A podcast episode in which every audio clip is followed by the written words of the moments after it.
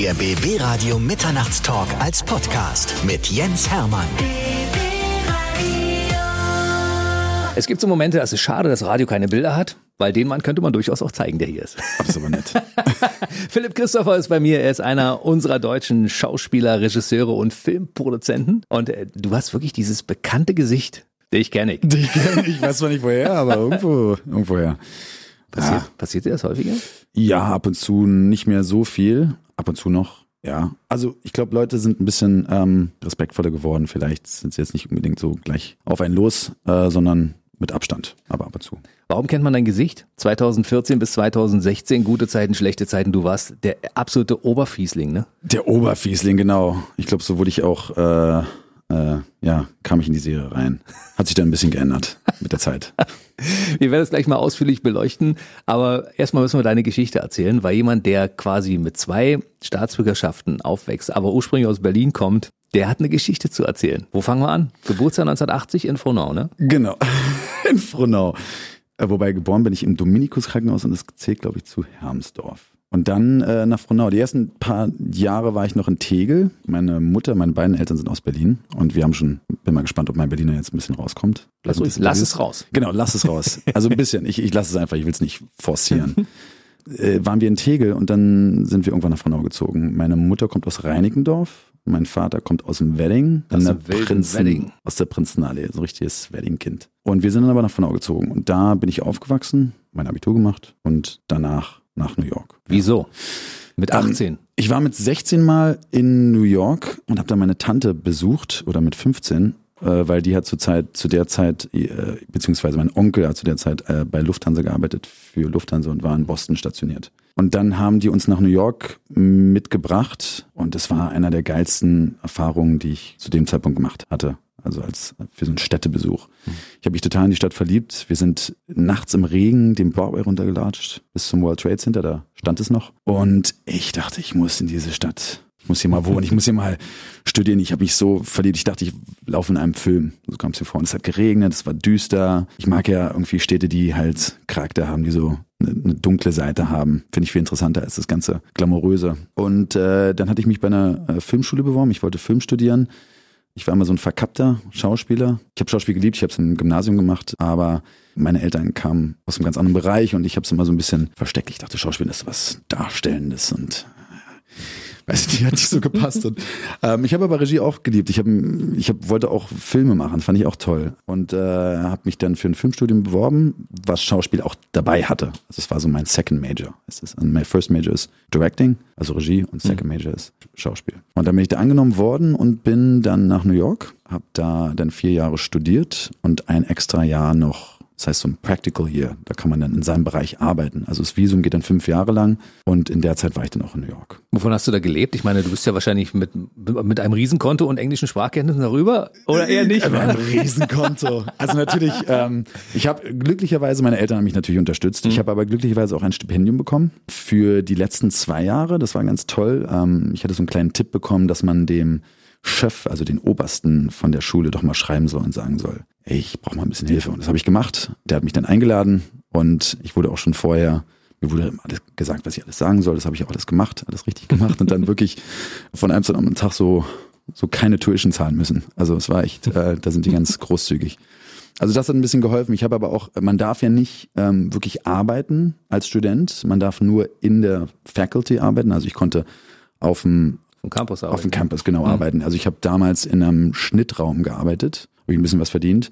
Aber nebenbei kann man jetzt sagen, auch ein bisschen schwarz gearbeitet in der Bar. Ich war wirklich so, habe ganz unten angefangen als als äh, Barbag. Das ist so das das unterste, was man in der Bar machen kann. Ähm, Gläser reinschleppen. Gläser reinschleppen. Das war richtig, äh, richtig ätzend. Ähm, du verdienst am wenigsten und machst die meiste Arbeit. Ist ja bei vielen Sachen so. Und dann habe ich mich zum Bartender halt hochgearbeitet. Ich habe ja kurzfristig auch mal gekellnert. Das war ein nicht so tolles, äh, nicht so tolle Erfahrung. Und Runner war ich auch mal kurz. Also das heißt, dass du das Essen immer noch rausbringst.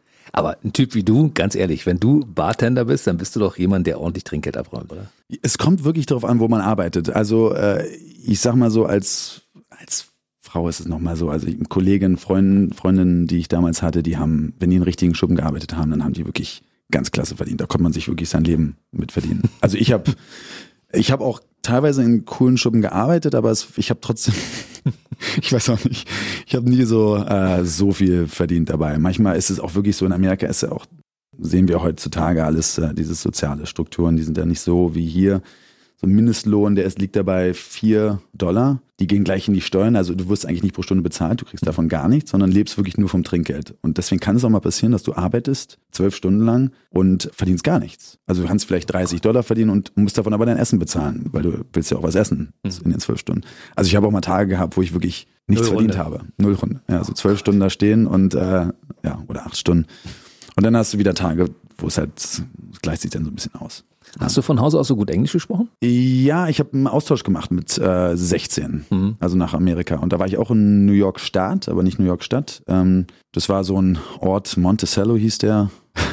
Also wenn man sich so, Leute kennen vielleicht Dirty Dancing. Ja. Und Dirty Dancing findet in den Catskills statt. Das war in den 50er Jahren richtig hip. Mhm. Als ich dahin ging, äh, war das alles tot. Also es war alles bankrott. Die Leute sind ja nicht mehr in die Catskills gereist, um da Urlaub zu machen, sondern die sind halt in andere Länder verreist. Mhm. Und deswegen war, wo ich da war, war es halt ein sehr armer, trauriger Ort. Aber historischer. Boden, ne? Ja, Historischer genau. Boden für eine Filmkulisse. Da, da schließt sich der Kreis wieder, würde ich sagen, oder? Genau, genau. Das war so die Inspiration. Deswegen bin ich auch so ein Dirty Dancing Fan wahrscheinlich, keine Ahnung. Ja. Philipp Christopher hat sich aus den USA einiges mitgebracht, unter anderem auch eine Frau. ja. Und du hast da auch mit berühmten Hollywood-Größen gedreht. Aber wir werden mal chronologisch bleiben. Erzähl mir erstmal, was passiert ist, nachdem du mit dem Studium fertig warst.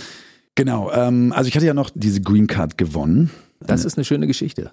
Eine Green Card kriegt man ja normalerweise nur für einen bestimmten Zeitraum, wenn man sie überhaupt bekommt. Genau. Oder man ist verheiratet, ne, das geht auch, dann kann man auch noch, oder äh, durch eine Arbeit, die kann auch zu einer Green Card verhelfen. Es gab eine, die gibt's glaube ich immer noch, es gibt eine Green Card Lotterie, da können Deutsche auch dran teilnehmen. Und es ist wirklich nur eine Lotterie. Ich glaube, die geben bis zu 100.000 Green Cards weg oder 50.000, aber 100.000 werden sie am Anfang so rauspicken, weil dann muss erstmal getestet werden, ob der Abitur hat, du musst halt Abitur haben und andere ähm, Prerequisites, ja, fällt mir wieder nur das englische Wort ein, Voraussetzungen, so, Voraussetzungen, genau. genau. Ähm, und die hatte ich gespielt, diese Lotterie, die hatte ich schon mal vorher gespielt, aber dann halt nicht gewonnen. Und das war das Jahr nach dem 11. September. Und das war auch das Jahr, wo ich eigentlich hätte zurückkommen müssen. Das waren dann fünf Jahre und ich habe dann diese Lotterie gewonnen. Und dann dachte ich, aha, ein Zeichen von, vom Universum, dann bleibe ich mal doch ein bisschen länger hier. Definitiv, war. Und genau, und dann wurden daraus 15 Jahre. Dann habe ich auch später meine Frau kennengelernt, später auch die doppelte Staatsbürgerschaft bekommen. Und in der Zeit Schauspiel nebenbei gemacht. Damit habe ich meinen Lebensunterhalt nicht verdient, aber mit Regie. Also ich war halt viel hinter der Kamera und Schauspiel habe ich immer als Leidenschaft nebenbei gemacht in Kurzfilmen, in Independent-Filmen, in Theater in New York und viel Werbung gedreht als Regisseur. Wenn man sich das anschaut, du bist 1998 rüber an die Staaten, aber 2002 warst du zwischendurch für Edel und Stark mal wieder in Deutschland. Ich habe immer im Sommer, immer als ich hier war, habe ich immer habe ich ein Praktikum gemacht oder auch gearbeitet. Ich hatte auch ein ein Manager hier für Schauspiel. Also deswegen konnte ich immer so kleine Rollen machen. Das war eigentlich faszinierend, weil der hatte mich, obwohl ich gar nicht in Berlin gelebt habe, hatte mich immer beibehalten äh, in seiner Agentur und das war schon ganz Dadurch habe ich dann später auch bei Gesellschaft angefangen. Und da zu der Zeit hast du noch drüben gelebt oder warst du da schon wieder in Berlin? Ich habe noch drüben gelebt. Ich bin jetzt 2014 wieder wirklich zurück nach Berlin gekommen. Das heißt, hin und her fliegen ständig. Ja, ja. Geiles Leben, oder? Ja, also es war immer, ne, ähm, also den Sommer habe ich meistens in Berlin verbracht und Weihnachten. Also es war selten, dass ich mal, vielleicht bin ich einen Sommer mal nicht nach Berlin gekommen, aber eigentlich schon. Ich liebe auch Berlin. Also ich bin hier geboren, meine Familie ist hier.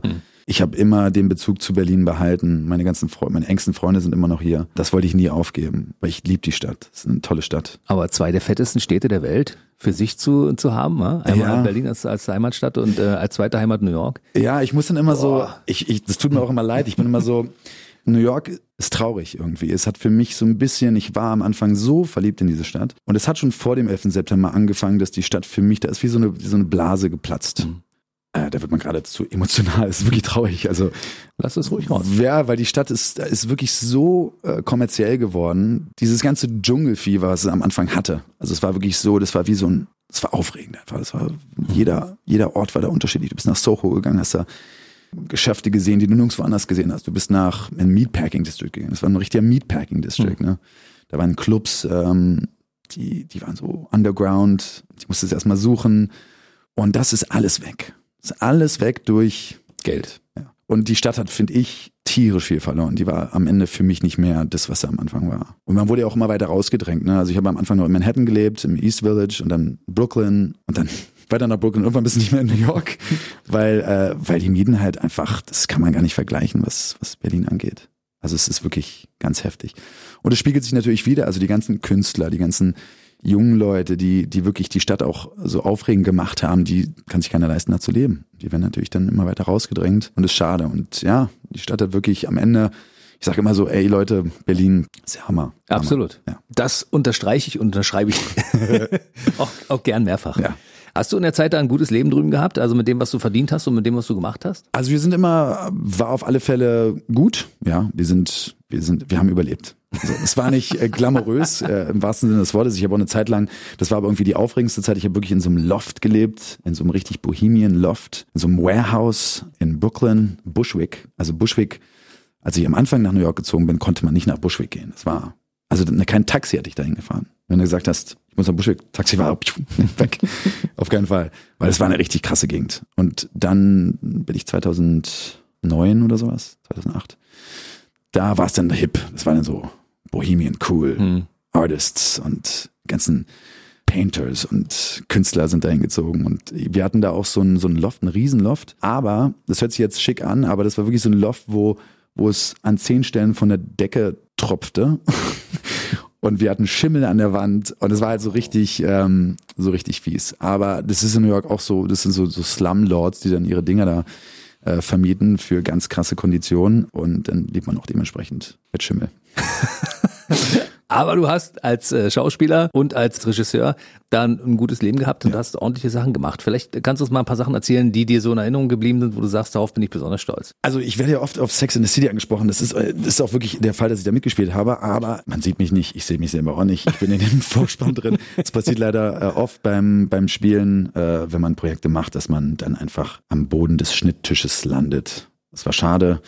Aber das war trotzdem eine coole Erfahrung. Es war mein erstes großes Projekt. Es war eine kleine Rolle, aber es war riesig. Also es war wirklich, die haben da die ganze Straße abgesperrt. Ich war, hab da so gespielt, so ein Liebhaber, der gerade seine Freundin irgendwie, der fremdgegangen ist und sie hat's rausgefunden. Es war einfach so eine Szene. Aber das kriegt man dann alles mit. Man kriegt die erste große Produktion. Das ist ja im Werdegang halt immer interessant, sowas mitzumachen. Dann waren viel Theaterstücke dabei. Und das Größere, was dann noch kam, war Blood Ties. Da ist was ähnliches passiert. Da war die Rolle eigentlich noch größer. Man sieht mich auf alle Fälle, aber da sind viele Szenen wirklich rausgeschnitten worden. Also auch alle Dialogszenen. Es ist wirklich, es ist traurig, aber ähm, ich habe es auch versucht zu bekommen, so in deleted Versions. aber leider alles weg. Aber das war auch eine richtig geile Erfahrung. Also da, da lernst du dann halt diese Größen kennen und äh, lernst auch, wie locker und wie cool die einfach draus sind. Also so ein Clive Owen sitzt da und stellt sich vor, ganz cool, also als ob, ja, du kennst mich nicht, ich kenne dich nicht, hi, let's meet. Ne? Und ähm, kein Ego, keine Arroganz. Also mit denen, mit denen dann zu spielen, ist natürlich auch aufregend. Also es war schon, das war eine coole Erfahrung. Ich habe Mila Kunis selber nicht kennengelernt am Set. Wird immer so erwähnt. Ja. Aber ich leider, ich habe nur. Schade, ne? Ja, schade. Aber ähm, du hast ja eine tolle Frau. Ja, also da wäre jetzt haben wir auch keine keine Szene dementsprechend gehabt. Ähm, aber äh, Billy Kudrop hatte ich kennengelernt, auch ein super sympathischer Typ. Ähm, mit dem hatte ich auch eine Szene gehabt und und Clive Owen und da war ein riesiges Aufgebot. Es war auch sehr aufregend die Rolle, als ich die Rolle bekommen habe. Ich habe mich mit dem Regisseur getroffen und äh, ich weiß noch, der saß in seinem Büro und wir haben uns unterhalten über die Rolle und hinter ihm waren halt diese ganzen Headshots von Clive Owen und Mila Kunis und was ich so. Und der meinte irgendwann so, ja, also ich zeig dir nur mal hier, der spielt den und der spielt den und ich guck die alle nur so an und denk so, okay, geil. Und er meinte so, ist das okay? Ich so, ja, ist okay. Ja, bin ich dabei. ich mach mit. Mach mit. Alles gut. Wenn ich schon mal hier bin, mach ich auch mit. Genau. Das Schöne ist ja, dass, dass diese ganzen Filme alle in deiner Filmografie drinstehen. Ja. ja. Das Doof ist natürlich, dass du keine Hauptrolle bekommen hast und du bist jetzt mittlerweile 40 äh, und vielleicht hättest du durchaus, wenn zwischendurch irgendwer gesehen hätte, Mensch, der Philipp Christopher, da ist er ja, der hat so viel Talent, der Junge, den hätten wir doch ganz anders besetzen können, der hätte die Hauptrolle spielen können. Ja, das sowas weiß man nie. Ne? Es ist immer so lustig, wo man gesehen wird ähm, und wie Leute einen sehen. Also es ist, man kann auch wirklich auch aus dem Theaterstück, ich kenne auch viele Leute, die wirklich äh, gesehen wurden in irgendeinem Theaterstück von irgendeinem zukünftigen Regisseur oder Produzenten und dann Jahre später. Das ist wirklich wahr. Das ist teilweise, weiß man gar nicht, wo die Pfade so hinführen. Das ist echt immer ganz interessant. Aber deswegen sollte man sich immer alle Möglichkeiten offen lassen, also so viele Möglichkeiten auch nutzen, natürlich bei guten Projekten dabei zu sein. Also bei dir ist noch viel Luft nach oben. Ja, also insofern, ja. ich, ich freue mich auf die Dinge, die noch kommen, weil du warst ja nur zwei Jahre bei GZSZ dabei, 2014, drei Jahre, ne? Drei, 2014 ja. bis 2016, mhm. also in der Zeit hast du natürlich da den Bösewicht gespielt, aber so ein Bösewicht, der sich natürlich in die Köpfe der Leute auch eingeprägt hat, ne? wo die Leute sagen, das ist er. Und dann gab es so irgendwie auch einen Wechsel in deinem Charakter, ne? von der Art. Ja, von der Art. Ich, ähm, ich war natürlich, das war glaube ich so nach zwei Jahren, da bin ich dann zu der Produktion hochgegangen und meinte, ey, also schon seit zwei Jahren Bösewicht, kommt gleich die Polizei. Das war Ähm, Stichwort. Die spielen immer bestimmte Effekte ein. Wenn geil. auf Stichwort Bösewicht kommt die Polizeisirene. Richtig so. Auch wenn, wenn irgendwas über Lieber sagst, dann kommt so ein, so ein Ah. Hafen, Hafensound. Nice. Ah, cool, muss ich mal, mal schauen, was ihr jetzt drauf habt. Ähm, sehr cool. Ähm, ja, und dann bin ich da hochgegangen und meinte so, Bösewicht, in zwei Jahren können wir mal irgendwie was, eine Herzgeschichte erzählen. Und äh, das fanden die dann auch. Und dann gab es dann Liebesgeschichte und dann wurde der Bösewicht weich und wurde der Liebhaber. Sowas hast du dir jetzt gewünscht, ja? Ja, total, total. Stehe ich total drauf. Wer Geil. bist du? Bist du mehr so der, der Bad Boy oder bist du so der Mr. Lava Lava? Oh, pff, ich glaube keins von beiden. Also ich habe so ein bisschen, ich habe mit beiden Problem. Also ich bin Bösewicht jetzt eigentlich nicht. Ich glaube, ich bin, nee. Du hast bei GZSZ einen Fiesling gespielt, Genau. muss man so sagen. Ne? Genau. Und es ist ja meistens so, dass, glaube ich, die Sachen vielleicht einem liegen, die gar nicht so nah an einem dran sind oder vielleicht versteckt. Vielleicht ähm, so ein Archetyp bei mir, der kommt dann halt gerne mal raus. Aber Liebhaber bin ich jetzt, ich bin jetzt nicht so ein Player-Typ. Auch nicht. Also du hättest bei Sex in the City aus meiner Sicht durchaus auch eine Hauptrolle bekommen können. Ja, ne? denke ich auch. Finde ich auch. Hätte ich auch gemacht. Also wer jetzt kein Bild hat von Philipp Christopher, mal kurz mal, mal googeln bitte, ja. Das ist also ein durchtrainierter Typ mit einem Wahnsinns-Buddy, den er auch regelmäßig gezeigt hat, zumindest bei GZSZ und den er auch in anderen Formaten gezeigt hat. Aber du achtest schon sehr auf deinen Körper, wa? Ja. Also jetzt, äh, jetzt habe ich mir ein bisschen äh, Corona-Fett ange, angegessen. Haben wir alle. Aber äh, ja, ich versuche so viel ich kann. Äh, es ist für mich so ein bisschen Auslass, ehrlich gesagt. Also wie manche Leute, das hört sich jetzt komisch an, das ist jetzt vielleicht für sämtliche Yogis da draußen eine Beleidigung, aber wie andere Leute Yoga machen, gehe ich zum Studio und kann einfach mal abschalten und mache mein Ding und muss auf keinen und niemanden achten und ja, es ist abschalten. Also kriege ich auch manchmal ganz viele gute Ideen und kann mich da so ein bisschen auf mich selbst konzentrieren. Du hast irgendwann mal den Film des Jahres bekommen und zwar gab es den einmal in Peking und einmal auch noch in Europa, glaube ich, dazu noch, ne? Also es war, äh, hat mal gewonnen? The Bridge war das, ne? Nee, es war äh, in Ohio, Athens, The Bridge, genau. Genau. Das ist ein super Festival, das in, in Amerika auch ein ziemlich angesagtes, weil dieses Festival, wenn man das gewinnt, dann ist man Oscar eligible. Das heißt, du kannst deinen Film zu den Oscar, Oscars Einreichen. einreichen. Also es ist ein sehr angesagtes Festival, kennt man in Deutschland jetzt nicht so. In Amerika ist es relativ bekannt. Ja, das ist mein erster Kurzfilm und das ist wirklich so ein Leidenschaftsprojekt. Das ist ein sehr, ich wollte den jetzt demnächst mal öffentlich machen. Den kann man jetzt auf Vimeo gucken. Ähm, kostet zwei Euro oder sowas. Aber den kann man jetzt, also ist jetzt wirklich schon lange her, dass ich den einfach frei öffentlich mache. Und das war ein sehr abstrakter Kurzfilm, der aber wirklich auf vielen Festivals lief, der war sehr erfolgreich. Und es ist einfach so ein Leidenschaftsprojekt. Ich habe mir ihn letztens mal wieder angeguckt, weil ich den lange nicht gesehen habe und dachte so, ach, schön. Jetzt kannst du nochmal die Musik einspielen. ach, kurz, ja. Wundervoll. Ja, Wunschkonzert bei uns. Genau. Das machen wir alles für dich. Erzähl mal ein bisschen über dein Herzensprojekt. Worum geht's da und äh, warum ist dieser Film so toll und warum muss man sich den angucken? Also es war, mm, ich wollte so eine Geschichte erzählen, es ist ein- nur mit Koreanern besetzt. Das Thema ist eigentlich, dass man manchmal so mit, mit Dingen beschäftigt ist, mit seinem Leben, mit der Arbeit, dass man äh, die Sachen vor einem halt nicht mehr wahrnimmt. Sei es die, die Schönheit der Natur, Menschen, die einem umgeben, dass man vieles nicht mehr wahrnimmt. Und da geht es um einen Vater, um einen koreanischen Vater, der seine Tochter einfach nicht mehr wahrnimmt, weil er so in einem Trott ist. Er geht jeden Tag zur Arbeit. Äh, Es ist ein bisschen Klischee, der arbeitet in einem Dry Cleaner. Das machen halt viele Koreaner in, in Wäschereien arbeiten. und es ist so ein Trott, wo er jeden Tag dahin geht und jeden Tag muss er diese Brücke überqueren. Deswegen heißt es The Bridge. Und, und er guckt halt nie rechts und links. Er guckt immer nur geradeaus. Und dementsprechend ist auch sein Leben und sein Verhältnis zu seiner Tochter. Und irgendwann bleibt er aber auf dieser Brücke stecken, weil er will zurück nach Hause und endet aber immer wieder auf der einen Seite von Manhattan, beziehungsweise Brooklyn, und kommt nicht mehr nach Hause. Und fängt er an zu übernachten auf dieser Brücke. Und was er halt machen muss, um wieder zu seiner Tochter zurückzukommen, das lasse ich jetzt offen. Ich guck mir das an. Du hast mich schon neugierig gemacht. Okay. es hat sehr so ein, so ein symbolischer, metaphorischer Film, der, der so ein bisschen träumerisch ist. Ist auf jeden Fall noch zu Zeiten entstanden, als du noch drüben in den Staaten Ja, warst. ja. Du bist ja seit einiger, seit einiger Zeit wieder hier, hast eine amerikanische Frau, bist auch Vater mittlerweile und hast in Berlin eine Produktionsfirma. Genau. Was macht die Schönes? Ähm, also wir haben ja, die Produktionsfirma hat natürlich in den letzten Jahren, wo ich jetzt sehr busy war als Schauspieler, weniger gemacht. Wir haben in Amerika viel Werbung gemacht und hier jetzt auch äh, die erste Zeit, als ich hier war. Ich habe noch, als ich bei GZS war, konnte ich noch so eine Werbung machen im Jahr, mache Musikvideos und Kurzfilme. Und natürlich, mein Ziel ist, es ist natürlich mein Traum, so würde ich schon seit Ewigkeiten machen, jetzt ähm, wirklich auch in die äh, Spielfilmkategorie, dass wir, wir haben Drehbücher entwickelt, wir entwickeln Drehbücher. Da sind einige schon echt weit in der Entwicklung, aber alles noch, trotzdem noch Kinderschuhe, aber die kommen halt echt gut an und die wollen wir jetzt auch produzieren. Aber es ist alles noch sehr. Wir brauchen natürlich Unterstützung. Ihr habt diverse Werbespots gemacht, die natürlich alle auf dem Fernsehen noch kennen. Ja. Also die sind mehr in Amerika. Mhm. Das war alles noch in, in, in, zu der Zeit in Amerika. Und genau, interessante Themen. Musikvideos. Lass ja. uns über Musik reden, weil wir sind ja Musiksender. Musikvideos sind geil, weil du kannst dich halt total austoben. Du kannst total kreativ werden. Also Werbung ist manchmal auch schwer, weil du kriegst ziemlich viel Vorlagen und es ist natürlich auch eine Corporate World. Die Leute sind sehr, ne, im Corporate-Bereich sind nicht unbedingt immer die kreativsten Köpfe da drin. Deswegen wirst du da ziemlich beschränkt oft. Aber im Musikvideo kannst du halt, äh, das ist, arbeitest du auch mit Artists und dann kannst du da einfach abgehen. Also da kannst du machen, was du willst. Und das ist halt immer spannend. Und da haben wir immer versucht, einfach was Originelles zu machen. Irgendwie die Band, das ist eine Bekannte von mir, die habe ich aber bei GZS kennengelernt. Die spielt da auch immer noch mit. Die Angela Peltner, die hat eine Band, die hieß Dreiviertel Elf. Die haben sich jetzt umbenannt in Clang. Jetzt mache ich eine Werbung für die hier. Kannst du ruhig. Ja. Ah, ja. Und für die haben wir, glaube ich, habe ich jetzt drei Musikvideos oder vier Musikvideos? Ich weiß jetzt gar nicht mehr. Drei. Vier? Also außer das letzte, das habe ich nicht gemacht. Da war ich halt wirklich mittendrin in, äh, in anderen Sachen und hatte einfach keine Zeit. Und dann noch andere Musikvideos. Also angefangen hatte ich auch mit dem Artist Anonymous. Das war so ein Hip-Hop-Artist in New York. Das waren aber alles jetzt keine riesen bekannten Gesichter. Würde ich auch machen, aber das hat sich halt immer so ergeben mit den Leuten, weil man da echt einfach kreativ sein konnte. Deswegen hat mich Spaß gemacht. Aber wir werden ja auch gut gehört. Also falls jetzt irgendwelche Musiker vor dem Radio sitzen, beziehungsweise vor dem Podcast und sagen, hey, Philipp Christopher, der macht Musikvideos, wusste ich ja gar nicht. Ich dachte, der ist nur Schauspieler, Regisseur die können sich ja vertrauensvoll an deine Firma wenden, ne? Total. Und, und dann ja. gibt's ein Musikvideo. Dann gibt's ein Musikvideo. Eins, was auch funktioniert. Genau, die funktionieren ja alle.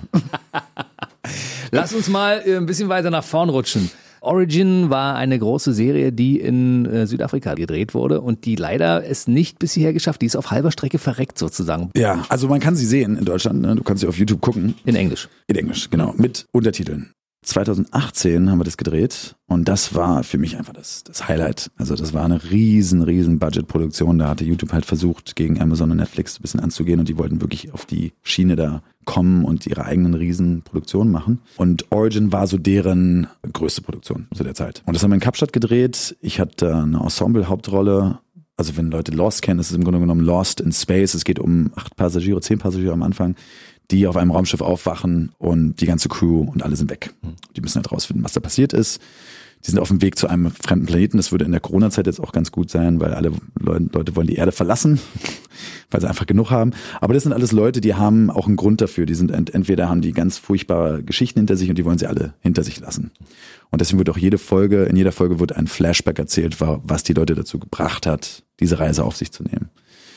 Also ich bin in jeder Folge drin, es spielt immer im Raumschiff und dann gibt es ein Flashback zu irgendeiner Person. Von und du hast einen Deutschen gespielt. Ich habe einen Deutschen gespielt. Die Folge 6 ist auch mein Flashback. Das sollte dann in Berlin spielen, ist natürlich in Kapstadt gedreht worden. Das fand ich ganz interessant. Das geht? Ja, ich fand es so ein bisschen, die haben mehr so Frankfurt gemacht als Berlin. Mhm. Für mich, es war halt sehr nobel. Ne? Die haben so das noble Berlin gezeigt, was, was ein bisschen schwerer zu finden ist. Also es wirkte eigentlich mehr so wie in Frankfurt vielleicht. Aber das war als Produktion, das war eine Traumproduktion. Das war vom Team her einfach faszinierend. Es war auch richtig geil, in Kapstadt zu leben. Meine ganze Familie ist mitgekommen. Mein Kleiner ist in, die Kita da gegangen. Auch eine ganz geile Erfahrung einfach. Ich habe ein Township besucht dort. Wir haben es so ein bisschen finanziell unterstützt, einfach mal das Land kennenzulernen. Und von der Produktion her, es war der Hammer. Also wir waren auch danach so, wir hatten eigentlich einen Vierjahresvertrag, es sollten vier Staffeln sein und wir dachten dann, ach so, ja, wir sehen uns nächstes Jahr wieder und so weiter. Das ist kein Ding. Das ist der, der Hammer-Serie. Und die kam auch super an auf YouTube, aber YouTube hat sich entschieden, alle Serien einzustampfen, weil die diesen Kampf halt nicht aufnehmen wollten mit Amazon und Netflix.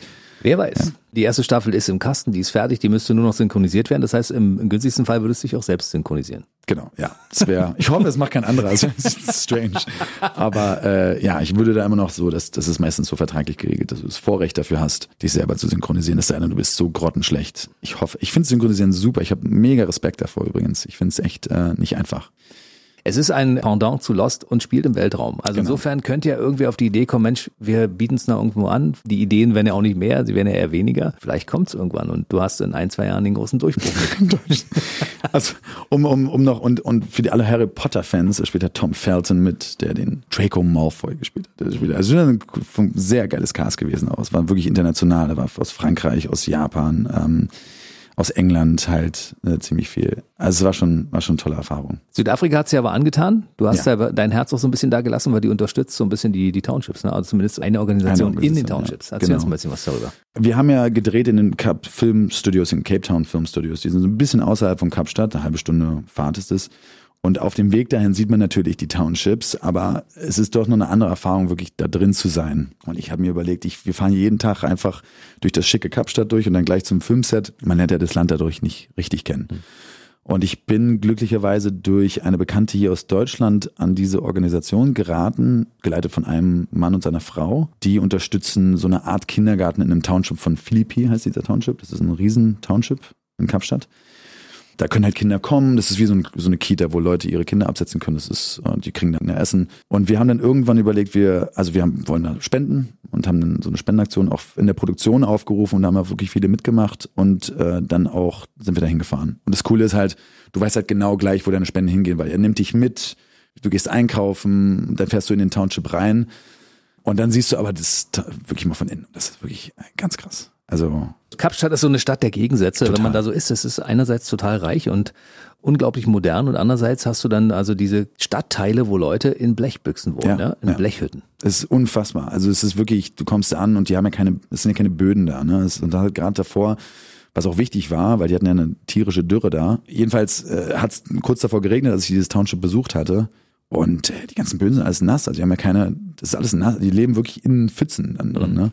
Es gibt einen Wasserhahn für einen Umkreis von 200 Metern. So ein Wasserhahn, wo wirklich alle Leute hingehen müssen und da Wasser zapfen. Toiletten stehen da so eine Dixie-Klos am Rande von den Townships. Es ist schon ein krasses Bild und sowas ist wichtig zu sehen. Also war es für mich zumindest, weil ich dachte, wir sind hier und kriegen gar nicht mit, wie das eigentliche Leben hier auch abläuft. Und ja, also die sind immer noch, wir, wir unterstützen die von hier, soweit wir können. Ich hätte mir natürlich gewünscht, auch wieder hinzukommen und die da vor Ort noch zu unterstützen.